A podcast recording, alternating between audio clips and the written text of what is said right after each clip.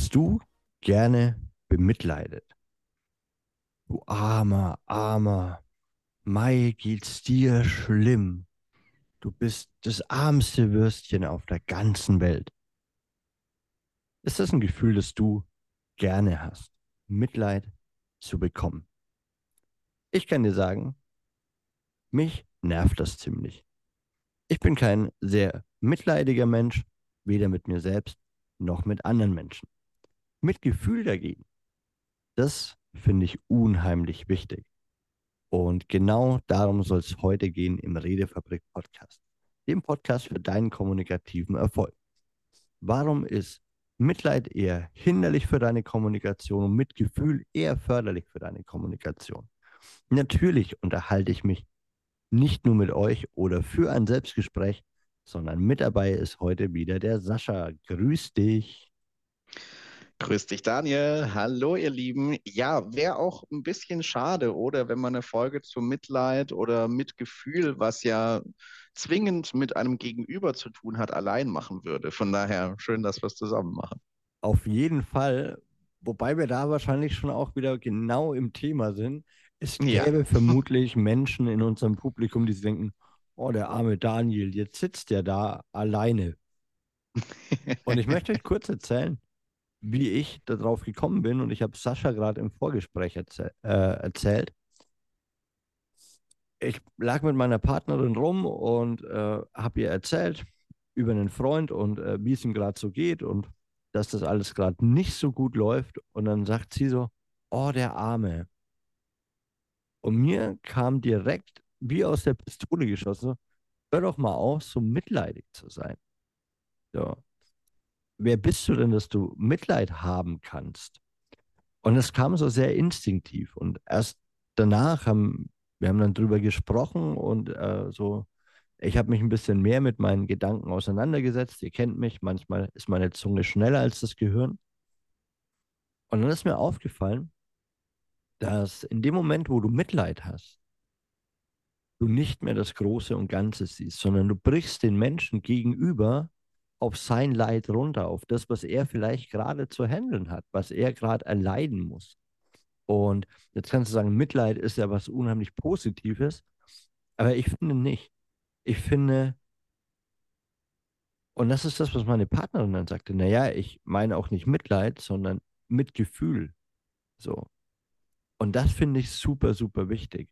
Mitgefühl zu haben, weil dann siehst du immer noch, die ganze Person. Ich glaube, wenn du so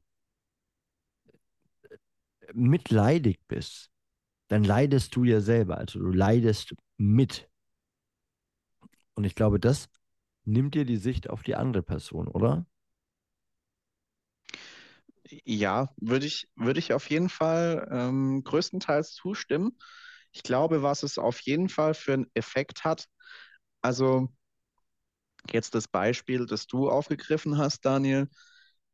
Dem Freund hilft es jetzt wahrscheinlich nicht so sehr, wenn noch jemand anders mitleidet und auch noch mit im Dreck sitzt und vielleicht auch noch schlaflose Nächte hat, sondern ich glaube, das Mitgefühl gleichzeitig aber mein Gegenüber das nicht nur dieses Mitgefühl ausstrahlt, sondern auch noch eine gewisse Stärke, an die ich mich auch in dieser Zeit so ein bisschen anlehnen kann. Das ist, glaube ich, sehr wertvoll und die strahlst du nicht aus, wenn du mitleidest, was dann selber dreckig geht. Und damit ist meiner Erfahrung nach dann auch nicht viel gewonnen. Und eine andere Perspektive, ich glaube, wenn du selbst leidest, dann kannst du auch schnell in eine Opferrolle reinrutschen, so nach dem Motto, ah, immer passieren mir die schlimmen Dinge und ja, wenn es was mit anderen Menschen zu tun hat, ja, die sind ja sowieso alle gegen mich und sind sowieso alle böse. Und wenn du dann jemand bist als Gegenüber, der mitleidet, kannst du diese Opferrolle dadurch kommunikativ wunderbar verstärken, weil du nährst quasi diese Opferhaltung ah ja, ja, du bist wirklich der Ärmste und dir geht's wirklich dreckig und alles ist gegen dich. Ja, stimmt, genau. Und damit machst du es auch nicht besser. Damit verstärkst du diese Opferhaltung. Und ich glaube, das sind so zwei Faktoren, die da für mich nochmal mit eine Rolle spielen. Auch wenn ich gleichzeitig auf der anderen Seite sagen würde, Daniel, äh, mit Mitleid würde ich auch an sich nicht als etwas Positives sehen. Ich würde aber sagen, es geschieht aus einer positiven Intention heraus. Zunächst mal von der Person, die da ins Mitleid geht und ins Mitleid rutscht. Äh, das, das würde ich schon vermuten, zu sagen, ja, ich, sie verbindet sich mit dem Schmerz einer anderen Person. Das kippt dann ins Mitleid, das wahrscheinlich konstruktiv nicht förderlich ist, geschieht aber, würde ich mal vermuten, in vielen Fällen aus einer positiven Intention heraus. Total. Also das, das möchte ich auch noch mal ganz klar sagen. Also ich verurteile niemanden, der Mitleid empfindet. Das äh, ist, ist mir an der Stelle wirklich wichtig. Ich glaube, ich bin da eben bei diesem ersten Teil deiner Aussage so ganz nah bei dir, dass es das einfach nicht besser macht und dass ich generell in Freundschaften, in Beziehungen ähm, einfach jemand sein möchte, an den du dich anlehnen kannst. Ein Leader, der dich auch durch schlechte Zeiten mit durchführt und gar nicht unempathisch oder so ein Ach, stell dich nicht so an. Das, das meine ich nicht, sondern eben, wie du es dann auch äh, im zweiten Teil gesagt hast, dieses, ich möchte das nicht bestätigen, weil du weißt ja in dem Moment, wie beschissen du dran bist. Also ich kann noch, ich, ich kann noch äh, an, an meine Tumorzeit äh, mich gut erinnern. So, die meistgestellteste Frage war, was isst du denn jetzt? Und dann kamen mhm. Menschen und haben mitleidig gesagt, nein, du kannst dir das ja alles im Pürierer tun. Von Schnitzel über Pizza und ich bin immer wütender geworden und dachte mir, ey, mhm. Leute, ganz ehrlich, ähm, was soll ich essen? Suppe.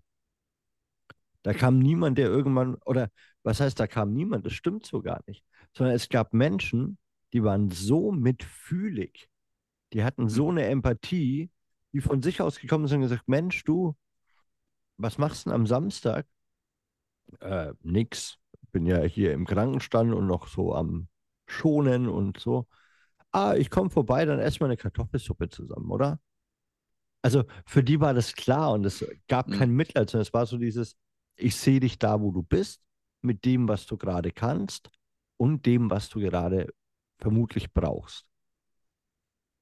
Und das hat für mich ganz viel mit, mit, mit Gefühl zu tun. Ja.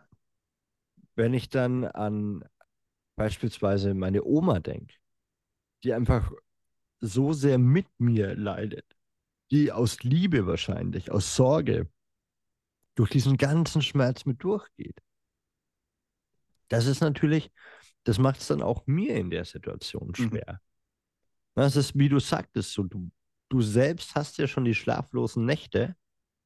Dann möchtest du ja nicht, dass ein zweiter Mensch jetzt noch daran knabbert.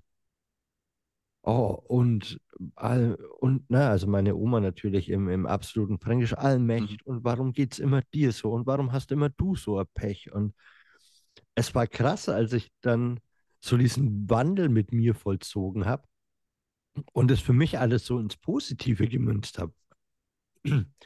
Glaubenssatzumkehr. Ihr kennt die Folge hoffentlich. Wenn nicht, hört sie euch an. Sie ist sehr gut und wird euch helfen, genau solche Dinge, wo ihr eventuell Mitleid empfangen habt, ins Positive zu drehen. Und wenn ihr in den alten Folgen rumklickt, dann lasst uns doch gerne auch mal eine Bewertung da. Gebt uns Feedback, wie das alles geht, steht in den Show Notes. Und ja, ich finde tatsächlich das, was du gesagt hast, sehr interessant. Die Menschen tun es aus einer guten Intention raus. Und jetzt muss ich da auch ein bisschen daran denken, vielleicht haben wir gar nicht so viele Möglichkeiten, auf, auf Schmerz zu reagieren. Mhm. Ich muss daran denken, dass ich neulich äh, bei Freunden war. Da ist der kleine Junge, der lernt gerade laufen, hingefallen, weint. Und ich sage, hör doch auf zu weinen. Und dann sagt die Mama, hm, du, wir negieren eigentlich gar keine Gefühle hier. Also frag ihn hm. doch einfach, was los ist. Und ich, ja, okay, kann ich verstehen. Ähm, dann sage ich, mh, hm, das ist verrückt, oder? Dass das so mein erster Impuls ist, so wein doch nicht. Ja. Du musst doch nicht weinen. ähm, weil ich so unbeholfen damit war. Und dann sagte sie so, ja, weißt du, das sind Gefühle, die du nicht haben willst. Für ihn ist das okay, jetzt gerade zu heulen. Mhm. Ist, es, ist es so ein Stück weit die, die Begrenztheit der Möglichkeiten, dass wir irgendwie auf, auf den Schmerz, der uns rangetragen wird, so schlecht reagieren können manchmal oder so schwer? Mhm. Ich glaube, es kann zum einen eine Begrenztheit in den Möglichkeiten sein. Also das würde ich schon als einen Faktor sehen. Ich glaube, dass es auch dann, äh, was auch damit zu tun hat, glaube ich, gerade wenn es um Leid geht oder um schmerzvolle Erfahrungen, nennen wir es vielleicht mal eher, wenn es darum geht, ist es, glaube ich, auch ganz schwer zu vergleichen. Also zu sagen, äh, du hast ja vielleicht manchmal den Impuls, mir ging es zum Beispiel so, da beschreibt mir jemand irgendwas, was gerade schwer für ihn ist. Dann sage ich, oh ja, das, das kenne ich auch, das, ähm, äh, das habe ich auch schon mal ähnlich erfahren. So, hier Punkt 1, 2, 3, das hat mir geholfen, probier es doch auch mal aus. Oder du weißt von jemand anderem, der Ähnliches aus deiner Sicht erlebt hat. Und ich habe heute in einem Buch gelesen, das fand ich einen, einen schönen Satz in dem Zusammenhang, einen schönen Satz in dem unschönen Zusammenhang des Leidens. Jedes Leid ist ein Original, so wie jeder Mensch auch ein Original ist. Und daher ist es, glaube ich, sehr schwer zu vergleichen. Okay, das habe ich ähnlich erfahren. Da kann ich was sagen, wie man da gut mit umgehen kann, weil auch der Umgang mit bestimmten Ereignissen von Mensch zu Mensch komplett unterschiedlich sein kann. Und für manche ist es völlig in Ordnung, ich sag mal so, in negativen Emotionen mal ein bisschen schwimmen zu gehen für eine gewisse Zeit. Und andere sind dann eher so, dass sie da so schnell wie möglich irgendwie raus wollen, weil das für sie nicht okay ist, auch im Umgang damit nicht okay ist. Und ich glaube, Begrenztheit der Möglichkeiten, ja, ähm, vielleicht auch eine gewisse Hilflosigkeit oder ein, ha, ich weiß nicht so, wie soll ich jetzt mit der Situation umgehen? Vielleicht auch, wenn wir selber so gestrickt sind, dass wir gerne aus unschönen Momenten sehr schnell raus wollen. Und gleichzeitig so die Originalität jeder Situation. Das merke ich auch in der Begleitung von Menschen. Das ist halt immer so ein bisschen die Krux an der Sache, dass du nicht sagen kannst, okay, hier ist jetzt jemand in eine depressive Stimmung gerutscht beispielsweise. Okay, jetzt schlage ich mein, mein Handbuch auf. Hier Seite 257 stehen die fünf Schritte drin, die ich die Person entlangführen kann und dann ist alles wieder gut. Äh, das funktioniert so halt leider nicht, da jeder ein Original ist. Und ich glaube, das ist ein, ein, weiterer Faktor, der da eine, eine Rolle spielt, was es da schwierig machen kann. Mhm. Jeder, jeder Schmerz ist ein Original.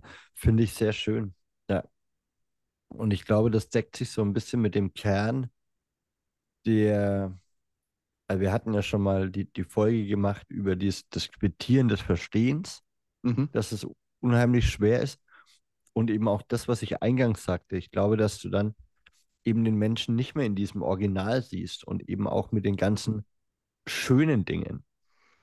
Und da möchte ich auch einen kurzen Ausflug in ein Buch machen. Das ist ein Buch, wo eine äh, Stoikerin, eine Philosophin, äh, eine Beratungspraxis hat und der Assistent hat nach ihrem Ableben dann ein Buch veröffentlicht und eines Tages kam dann ein Patient zu ihr, der sehr traurig war, dass seine Tochter gestorben ist mit 21. Und die war das perfekte Kind, sie war zu jedem freundlich, sie hatte Erfolg im Job, also sie hatte ein glückliches Leben und musste dann gehen. Und der Vater, der konnte nicht mehr glücklich sein. Und das ist ja eine der größten Formen von Selbstmitleid. Und da sagte diese Dame dann auch zu ihrem Klienten so, das wird dem nicht gerecht. Also du hast 21 Jahre mit dieser wundervollen Person verbracht und möchtest jetzt dein Leben wegschmeißen, erlaubst dir keinen freudvollen Gedanken mehr zu haben. Aber sei doch dankbar für das, was ist. Und ich glaube, weil du gerade im Moment auch so das Beispiel der Depression genommen hast. Ne? Ich hatte neulich ein Gespräch mit jemandem, da ging es genau darum, die, die Freundin dieser Person, mit der ich mich unterhalten habe, hat eine sehr schwierige Phase gerade. Und dann ging das schnell hin und her und dann, dann sagte sie so, ja, aber es ist ja auch anstrengend und die sagt immer das Gleiche und ich kann ihr da ohnehin nicht helfen. Und ich glaube, das müssen wir manchmal gar nicht. Und dann habe ich auch gesagt, naja, schau mal, diese Freundin, die jetzt gerade im Moment wahrscheinlich nicht wirklich viel mehr als deine Zeit und deine zwei Ohren braucht. Ein Tisch, wo man mit einem Tee sitzt und sie sich einigermaßen wohlfühlen kann. Die war ja in der Vergangenheit irgendwann mal für dich da. Und du musst kein Mitleid haben, weil sie geht jetzt durch eine schwere Phase und sie signalisiert dir sehr deutlich, was sie braucht. Und du kannst dich jetzt entscheiden, dich zu verschenken, eben wie du das eingangs sagtest, in dieser Stärke, die dieser Mensch gerade braucht, mhm. mit, dieser, mit diesem Willen, jemandem ein Leuchtturm zu sein, zu sagen, hey, ich bin hier, ich bin hier in einer Zeit, wo du nicht für dich da sein kannst. Und zusammen jammern, naja, also ich mache das sehr ungern. Ja. Weil, äh, keine Ahnung, ich glaube, wir haben das nicht einmal gemacht, oder? In, in all der Zeit, in der wir uns äh, kennen, habe ich noch nee. nie quittiert. Nee. Ja, das ist das Schlimmste, was, was jetzt passieren kann, Sascha. Das Leben, ach, ja. was, was ist das Leben traurig? Ähm, weil ich glaube, genau das braucht es, wenn, wenn jemand kommt, der gerade niedergeschlagen ist, der gerade Kummer und Sorgen hat dann braucht er dein Licht, dann braucht er deine Stärke, dann braucht er deine Inspiration. Mhm. Uh, und, und ich finde, es ist so, es wäre so schade, wenn du den Weg nicht findest, diese, diese Fackel in der Dunkelheit zu sein. Und wenn ich mich zu sehr auf die Gefühlsebene des anderen ähm, einlasse, dann kann ich die auch nicht sein. Und da finde ich mhm. tatsächlich, mhm. und ich habe lange gebraucht, äh, bei den Stoikern sehr, sehr viel. Ähm, viele gute Zitate, viele gute Geschichten, die einfach sagen, es ist, was ist, du kannst es nicht ändern und mach daraus eine gute Zukunft. Oder? Ja, ja, also das ist ja auch so ein bisschen das Thema der, der Akzeptanz, äh, da, mhm. da reinzugehen, akzeptieren, was ist und das, das anzunehmen und daraus eine gute Zukunft zu machen definitiv. Ich habe gerade, während du gesprochen hast, an äh, eine Begebenheit gedacht mit einem sehr guten Freund von mir, der mir eine Nachricht geschickt hat, weil wir es davon hatten, so gewisse Stärke auch auszustrahlen, an denen sich jemand, an der sich jemand auch anlehnen kann, jemand auch mitzutragen. Und ich weiß noch, als mir nicht so gut ging, hat er mir dann eine Nachricht geschickt und hat äh, zum einen sich schon so ein bisschen mit meinen Emotionen auch verbunden und sich davon bewegen lassen. In dem Sinn, dass er schon so ein bisschen Tränen in den Augen hatte, während er gesprochen hat. Das hat er auch verbalisiert.